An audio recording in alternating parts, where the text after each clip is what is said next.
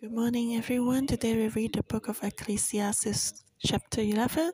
They find the first 1 to 4, 5 to 6, and then 7 to the end.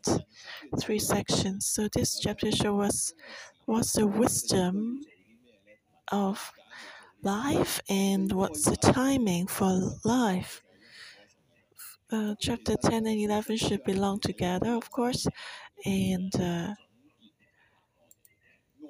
so we see this um, summary for how we should live our life. And uh, so now let's look at this preacher, the wisest man ever on earth, how he feel life. And on the surface, it seems it's uh, quite uh, up, uh, quite um, pessimistic, but actually it's uh, telling us from another way what life should be.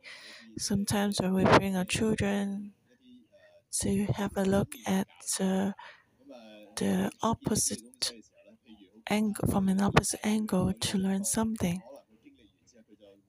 So after experiencing it, the child may think to himself, I will work harder now. I don't want to end up like this.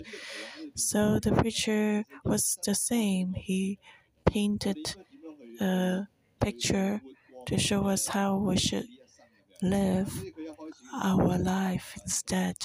So the first section, verse 1 to 4 Cast your bread upon the waters, for you will find it after many days. Give a serving to seven and also to eight, for you do not know what evil will be on the earth. If the clouds are full of rain, they empty themselves upon the earth. And if a tree falls to the south or to the north, in the place where the tree falls, there it shall lie. He who observes the wind shall will not sow, and he who regards the clouds will not reap. If we read the original languages, the word is bread instead of seed, as in the Chinese translation. So if you cast the seed upon the waters, it will not sprout. But if you cast your bread upon the waters, it, you will gain nothing. It may just mold. And the waters uh, refers to those who are needy, to the tears. So if you give your bread to those who are needy, who are crying in affliction, those who think will never see them, they are departing, they are shedding tears of pain or departure. If you give your bread there, which means if you help others when they are in need, if you extend your help of need, if you supply them, then you will find it after many days, even though you think you may not see them for a long time, but eventually you will find it, you will receive it, you will gain that person's heart. It's not that you are thinking of reward or gaining, but God said that uh, have mercy on the poor is lending to the Lord. So when you serve those who are in need, if you have empathy, if you draw close to those who are brokenhearted, if you help them, you not only gain their hearts, win their hearts, but also God will reward you when um, it's above the sun. So, in life, this is what we should do to help others. When we have the power to help others and bless them, we should do that.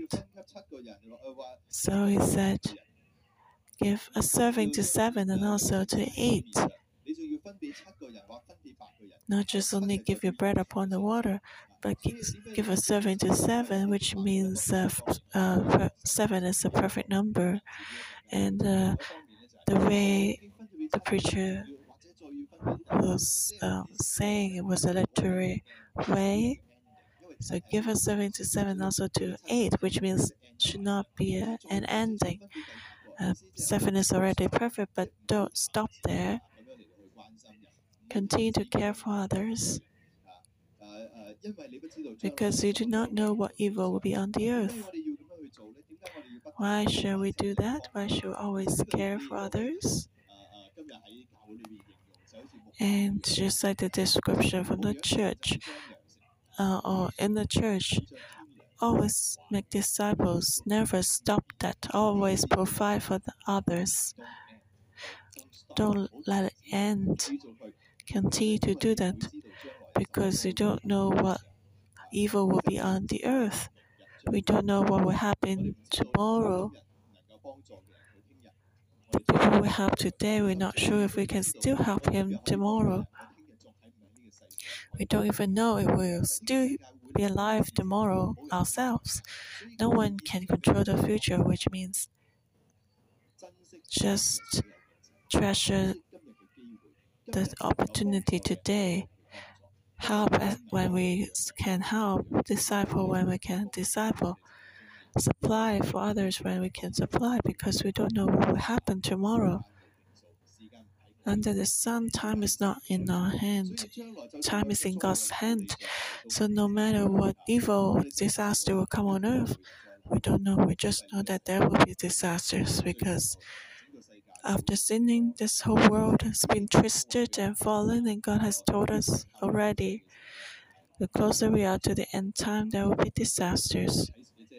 If you leave the Old Testament and read the book of Revelation, we see clearly three and a half years of disasters. There will be an earthquake and war. So you do not know what evil will be on the earth. And so it's telling us that um, there will be disasters coming, and how do we go through it? The preacher was telling us if we can give bread to others, help others, and live out love on earth, in the day of judgment, we'll be fine. God will protect us because God values that. So it's telling us on earth, under the sun, do not stop loving. Only love can help us go through the difficult time and all the Jews and in the Old Testament there is this concept that the great day will come in, the great and awesome day, the day of the Lord when He will come to judge is coming. And uh, we know that that will be the day when Jesus Christ comes back again, the second time to judge the heaven and earth. In the Bible refers to this day as the time of rain and cloud and dark cloud. And how do we prepare for that? Because of bread upon the waters to help others, build up others according to the ability that God has given us. It says, if the clouds are full of rain, they empty themselves upon the earth. Which means this time will surely come. This is a natural phenomenon. No one can escape it. The clouds may be full of rain. We just don't know the time it will surely come. If a tree falls to the south or to the north, in the place where the tree falls, there it shall lie. So where the tree falls, it will stay there. It will not pop up again by itself. So the great and awesome day of the Lord will surely come. So we should know it and not avoid it, and not neglect it, and not fear it, as we'll see later. That's why the preacher said, He who observes the wind will not sow, and he who regards the clouds will not weep. Observes can also be translated as wait. Those who regard the clouds who expect the clouds coming will not weep, which means uh, when the it's raining, when it rains heavily, um, how can we reap? Uh, what it says is that when the time comes, we should not be afraid. If you're afraid that uh, it will wind and rain, then as a farmer, you're afraid and you will not do anything. You'll not sow and reap. But if you kind of expect that you just continue to do what is what should be done, if you should love, you love, then when the time comes, when the judgment comes, you can pass through it safely because you've done what God wants you to do. And that's what the preacher recommended us to do cast our bread upon the waters, help others in need. And let's look at the second section. Verse 5 As you do not know what is the way of the wind, or how the bones grow in the womb of her who is with child, so you do not know the works of God who makes everything. In the morning, sow your seed. In the evening, do not withhold your hand, for you do not know which will prosper, either this or that, or whether both alike will be good. Truly, the light is sweet and it is pleasant for the eyes to behold the sun. But if a man lives many years and rejoices in them all, yet let them remember the days of darkness, for they will be many, and that all that is coming is vanity. So we wonder also why would something bad happen like COVID 19? God is in control. Uh, but we know that as we look from another perspective, men have become more proud. Men think that we can control everything. They believe that there's no God, that God is dead already, God is sleeping, as the Europeans believe. God doesn't care for this world anymore. Is it really true? Well, so we, if we look at it, actually, even COVID 19 is really bad for human beings, but actually, it saved the nature, the ecosystem. In the earth, for a lot of animals, it's been better. And the preacher said, As you do not know what is the way of the wind, because we don't know where the wind comes from. Hong Kong people, we know, as the observatory predicted where the, the typhoon typhoon will move to, predict its path. A lot of times it changes. You may make another turn, and when you expect the wind, typhoon to be strong, may become not less strong, or when you expected that uh, it would be not so strong, it, the storm could turn, and then the typhoon became very strong. We all experienced that. The preacher said, How the bones grow in the womb of her who is with child, you do not know. So it's complicated from cells. And then how can these bones come out? And then it looks like a tadpole, and then and then it becomes like a child, a fetus and then a child. So just as we cannot understand the way of the wind or how a child grows in the womb of the mother, in the same way we don't understand, we do not know the works of God who makes everything. There are a lot of mysteries, and mysteries belong to the Lord. When we see that, what should our attitude be? We should fear God, to follow Him, and not to challenge Him. But the problems today, a lot of people like to challenge God, thinking that everything is the hand of God. We can overcome the heaven, but it only brings about more problem and disasters. So the preacher said, we should actually live with the nature and respect and fear God.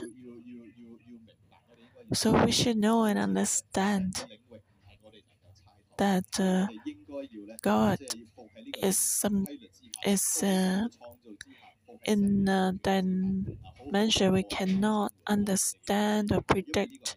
So we should live our life well and according to God's will and ways and then enjoy it. That's the principle of God.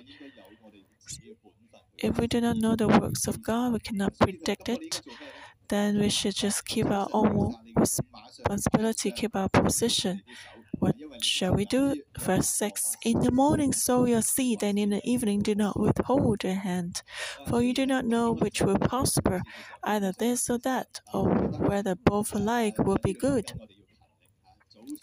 So here it says, uh, Be hardworking, work in the morning and in the evening. And also, morning refers to when you're young, and in the evening, also when you're old. So, and uh, sow your seed, it means to do something good, to learn God's ways. It's just like uh, giving the bread out, casting it into water. So, in the morning, sow your seed, it means when you're young, help others, build up others, provide for others, build up others' life, and in the evening, do not withhold your hand when you are old. Do not stop doing that. So the preacher wanted us to see a picture. Under the sun, what shall we do? There's so many things we cannot see. God is a great and awesome God. What shall we do under the sun? We should build up others' life. Whether you're young or old, you should do it to build up others' life. That's what we should do. Why? Because we do not know which will prosper, either this or that, or whether both alike will be good. As I mentioned, there are multiple meanings in this verses. In the morning, it can refer to when we are young, in the evening when we are old, and it also means um,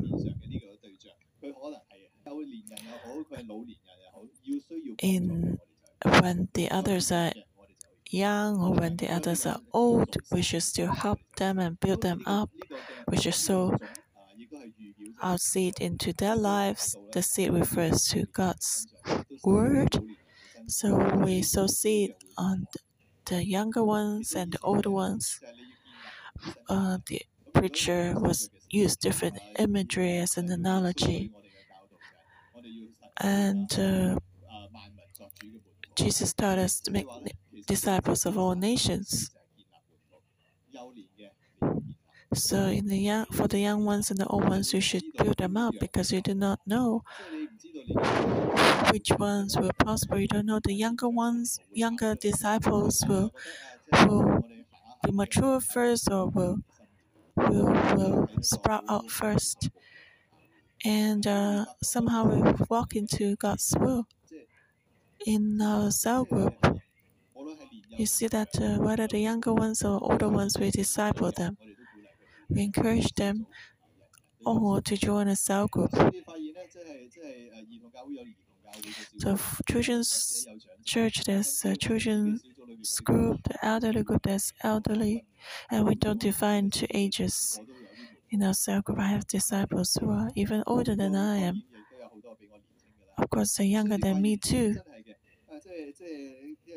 So it's just so seed, whether it's in the morning or in the evening, we do not know which will prosper.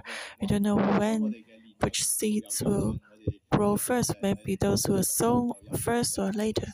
If a younger disciples and older disciples, they all grow up and they become more like God and live out His glory, and that's great. And that's a picture that the preacher painted under the sun. That should be our responsibility. This is worthy for us to invest because we do not know what disaster may come on earth. We just know that the great and awesome day is coming, and we should do that. Prepare for it. So let's look at the last session. Verse 7 Truly the light is sweet and is pleasant for the eyes to behold the sun. But if a man lives many years and rejoices in them all, yet let them remember the days of darkness, for they will be many. All that is come is vanity. Light should be good because God has made it, created it. God said, Let there be light, and there's light, and God said it's good. And light also represents God's word because it says that the word is a lamp light unto my feet. So everything that God has created and His word should be good. But the problem is um, with man, when man cannot keep the laws, sin come. So God's word should be good, and what He's done and created should be good. The world God has created for us is not a prison, it's not a dark world. God has created a beautiful world, and that we should change our mindset, our perspective. This is the Father's world. Everything will become good in God's timing, just that men have sinned and so made this world twisted. The world should be good. Today, you still see the beauty of this world. I like to take photos, and I always talk with God as I take photos. This is what I really like to do. And you see that this world is still beautiful today. Even today, you go to Sing Mun Reservoir, you go onto the mountain. There's still many places in this city that are full of beauty, but man's heart and our sins have twisted all this. Have we really enjoyed this, the world that God has created? And how have we destroyed it in many ways, just for our own benefits? Today we have we actually destroying the Father's world continuously. So what is wicked and evil and ugly is not this world, but it is us. We have destroyed the world and also fell, we have fallen short of the glory of God. We've only brought about harm and destruction, humanism. We put human above everything, and we have actually we are swallowing up the world for our own benefit.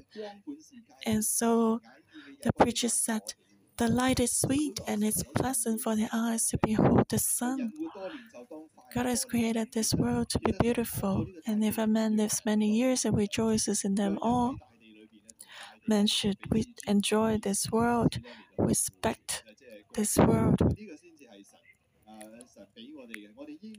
And we should live and enjoy our life in this world. But there's a condition as we rejoice our days on the earth, we should remember the days of darkness, for there will be many that is coming its vanity. So, what it means is man should fear God.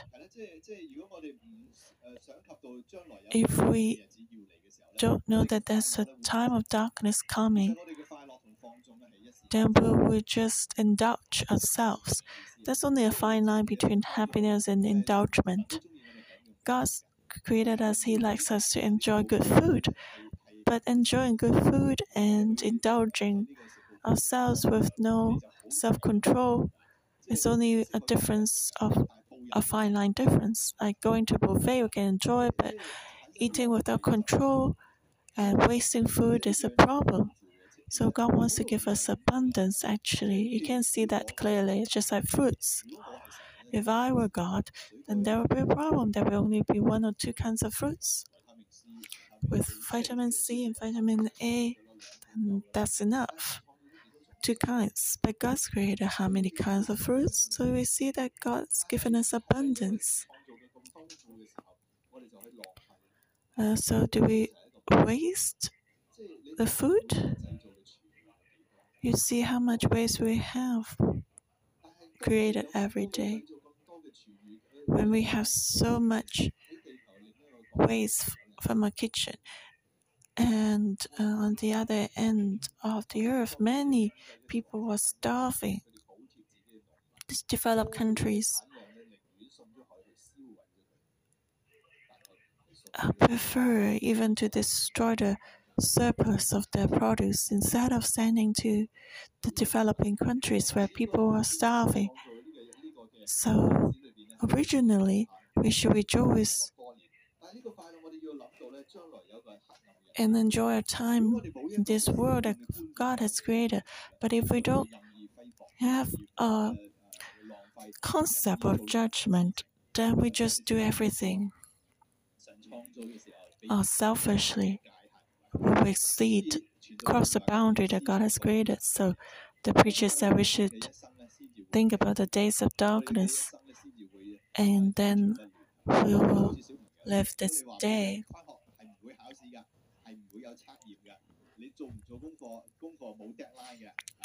And uh, with the fear of God, just like if you tell the children, well, we not have exam, we'll not uh, count your homework, so will anyone really study? No. So we must know that there will be days of darkness and that life attitude will be different. And this leads to the last session, verse 9 to 10. Rejoice, O young men, in your youth, and let your heart cheer in cheer you in the days of your youth. Walk in the ways of your heart and in the sight of your eyes. But know that for all this God will bring you into judgment. Therefore, remove sorrow from your heart and put away evil from your flesh. For childhood and youth are vanity. So, young man, the preacher gave us this picture and he encouraged the young people. Of course, the preacher was young too before, so he knew uh, how his life was just indulging in, in uh, fun. So he said that actually God wants us to be happy. We can understand as parents, we want to see our children happy. We do a lot of things and we endure difficult things. We just rather give something mm, good and better for our children, even if it's expensive. You buy something expensive that they enjoy to eat, and even they take your own piece and you see that they're happy and they eat more than you, they eat your portion, you're still happy because they can enjoy that. And it's the same for Father God. He has prepared a lot of beautiful things and good resources for us, so we can just be happy. And it uh, says that if we're happy, if we can enjoy the creation of God, if we just do what we can see with our eyes, then just do that and walk in the ways of your heart. So, in God's eyes, we see that God likes us to enjoy, but do not enjoy too much. That's kind of a contradictory. Just like enjoy, just don't enjoy too much because if you exceed the boundary, the line, you lose your self control. So it says that uh, you can enjoy do everything you want, but just know that God will bring all this into judgment. There is judgment. Our lives are to be accountable to someone in some day. That's the message of the book of Ecclesiastes. Under the Sunday, under the sun, uh, we need to know that there will be a time of judgment in the future, and then we will walk in the right path. The judgment is for us too. That's why there should be school rules and laws so that we can walk in the right path. That we have an upright life, and so that's the last verse. Therefore, remove sorrow from your heart and put away evil from your flesh, for childhood and youth are vanity, because we know there will be judgment. Sorrow can be translated as anger because there will be judgment, so we should remove the anger from our hearts. Angry person will do wrong things, so we should remove anger from our hearts. we should return to peace. We should do. We may do a lot of things when we. Uh, a lot of things that we regret when we are angry. So the preacher said, "Let our hearts stay calm and peaceful. We should be the persons of peace, peacemakers, and not be angry. So remove the anger from our heart and put away evil from our flesh. So live an upright life and become like God, just to put it simply. Enjoy the creation God has created for us and live out the image of God under the sun. And then we can face the time of darkness, we can face judgment because the beginning of life, childhood, and youth are empty and vanity. What does that mean? Under the sun, what should we put in it? When we are young, in the beginning of life, when it's still empty, if we put in it anger and sin, evil, then how can we face the future judgment? So do not put these things inside, but put your food, cast your bread upon the waters, share with others. Give a serving to seven and also to eight, because we do not know what evil will be on the earth. The beginning of life is just like a piece of paper, is empty. So we should put the law of God and not put any anger, evil there. We should treasure our life and know that there will be future judgment. So just share our love today and fill this paper with God's love so that we can be accountable to God when we face Him one day and receive the reward of heaven. Amen. Ecclesiastes chapter 10, 11, verse 5. As you do not know what is the way of wind, or how the bones grow in the womb of her who is with child, so you do not know the works of God who makes everything. Let's praise the Lord. He is the source of wisdom. We should lift up His works. And so let's praise Him. He's the one who was, who is, and who's to come. He's never changed. He never changes. So let's praise Him. Verse 9 Rejoice, O young man, in your youth, and let your heart cheer in the days of your youth. Walk in the ways of your heart and in the sight of your eyes. But know that for all these, God will bring you into judgment. What shall we do? Again, God is reminding us. Verse 1 Cast your bread upon the waters, for you will find it after many days. When we should love, we should love. When we have the ability, help others. And it says, Verse 6 In the morning sow your seed, and in the evening do not withhold your hand, for you do not know which will prosper, either these or that, or whether both alike will be good. So, whatever the time, we should sow our seed, share our love. Let's quiet our hearts now and reflect and uh, ask the Holy Spirit to show us who we should care for and who we should love, how we can build up others when we have the ability. Lord, may you speak to us now. Which one do you want us to help now? What do you want us to do for you? Maybe there's someone you have not seen for a long time.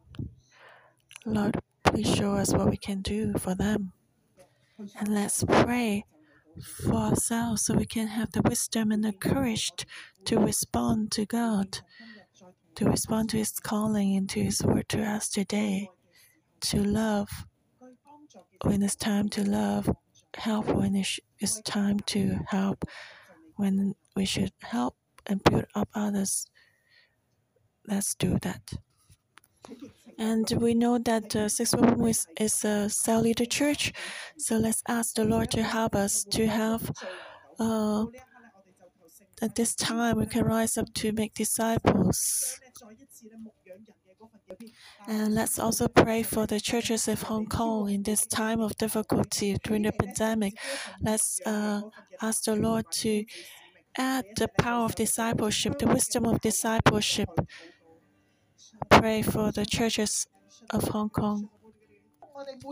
And Lord, use your churches to continue to share the gospel with um, the newcomers, the friends, and Lord, so bless us, everyone that will be strengthened to disciple others, and so that your presence can be with us, Lord. Give us the love and unity. Lord, thank you. Connect us together. We praise you for hearing our prayers in Jesus' name. Amen. Ecclesiastes chapter 11, verse 1 to 6. Cast your bread upon the waters, for you will find it after many days. Give a serve. And verse 6 In the morning sow your seed, and in the evening do not withhold your hand, for you do not know which will prosper, either these or that, or whether both alike will be good. God is reminding us do everything when there's time, grab the opportunity, whether it's the morning or in the evening. Sow the seed of God's word because we not do not know what will happen tomorrow. There will be challenges for tomorrow. The world has been changing. So, what will help us to face everything and still stand strong is God's word. So, whether it's the morning or the evening, so let's sow seed of God's word because we do not know what will happen tomorrow, but one day we know for sure is after we finish our life, when we end our life, can we go to God when there's a time of turmoil, when people are fearful?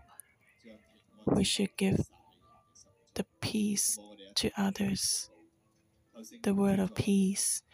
Let's pray. Ask the Holy Spirit to help us and God to give us mercy, to give us wisdom and ways to share the word of peace to others so that everyone can receive the vision and calling God has for us to rise up to lead the people of God into the place of milk and honey so that the pandemic cannot trap our hearts and make our hearts fearful.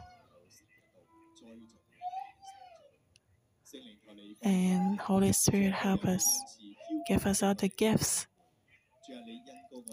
and talents and anoint us, call us so that everyone can rise up to disciple others and spread your peace where it is needed, just like casting bread upon the waters. May you help us and use us and anoint us. Lord, we thank you. Hear our prayer in Jesus' name. Amen. Thank you, Lord. Our morning devotion will end here. May the Lord bless you all.